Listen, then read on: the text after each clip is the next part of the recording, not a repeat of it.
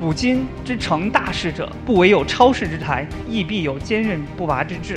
很多人理解哈，不惟有是什么意思？不单单有，就是他除了这个超世之才之外，必须要去坚韧，要去坚持。你想要去创业，其实跟我们做一个事情是一样子的，你必须要有超世之才。那超世之才就是需要去让我们去了解自己。那了解自己是创业的第一步。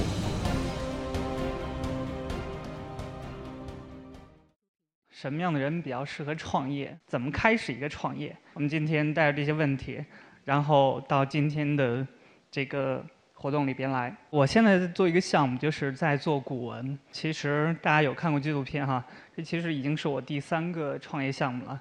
前两个跟现在项目其实它的所有的跨度跨界是非常大的。当然有很多人不理解哈。你从一个高校里边出来的，又做美食，为什么会转到文化这一块儿？这个，其实还是所有创业者都会有一个核心的一个想法或者理念。他创业是为了他喜欢。其实整个创业的过程中，那种焦虑、那种无力感，跟你坐出租车上是一样子的。就是这个车已经发动了，但是方向盘不在你的手里，是你可以控制你的起点和终点，但中间的这个过程真的是很。离宗复杂，我要去一个地方，但是这个路径、我的团队、我的资源、我的配置、我的融资、我的产品、我的市场、我的运营等等等等这些东西，并不能如我心所愿。那如何去调整？我就告诉我自己，我一定要放轻松，深呼吸。我已经想说，你稍微踩点油门。虽然我们这样没有跟他去讲哈。我用意念在跟他交流，我打开了高德导航，我在用老罗的语音来跟他去指挥。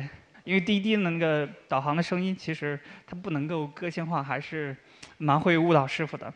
好，进入主题啊，我们讲一下就是核心的几个问题。第一个就是创业如何保持燃点。其实不仅是创业的一个燃点啊，我把创业当成自己的一个生活态度的一个理解，就是我们。如何在生活中如何去保持激情？因为创业它也是一种生活方式。你如何去保持自己奋进，然后对一个事情的那种热度？相信很多人他如果没有经过这种刻意训练，他对所有的事情都是三分钟热度。而且人的惰性是非常强的。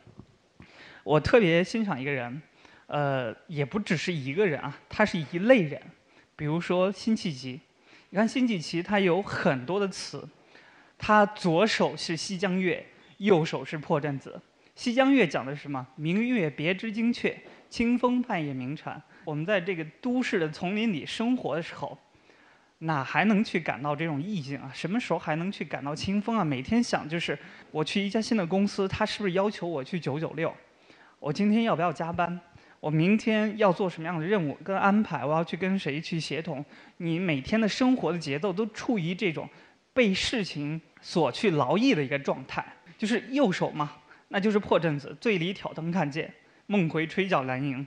那很多人做梦的时候，就压力大的时候，也会有这种状态。哎呀，我的工作还没做完，领导对我不满意，怎么样？我的用户有了很多负面的反馈。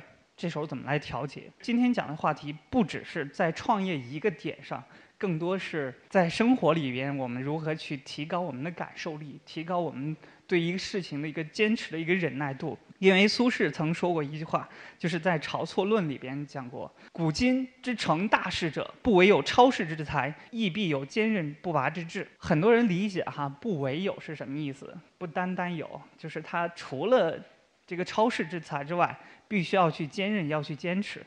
晁错呢，他是一个历史人物，他当时在西汉的时候就提出削藩，就因为他没有坚持，所以这个人被杀害了。呃，后来苏轼就写了一首这个古文来去反思这个事情，就是说一个人要想去成一个大事情，他需要去具备一个什么样的一个素质？所以就是你想要去创业，其实跟我们做一个事情是一样子的，你必须要有超世之才。那超世之才就是需要去让我们去了解自己，那了解自己是创业的第一步。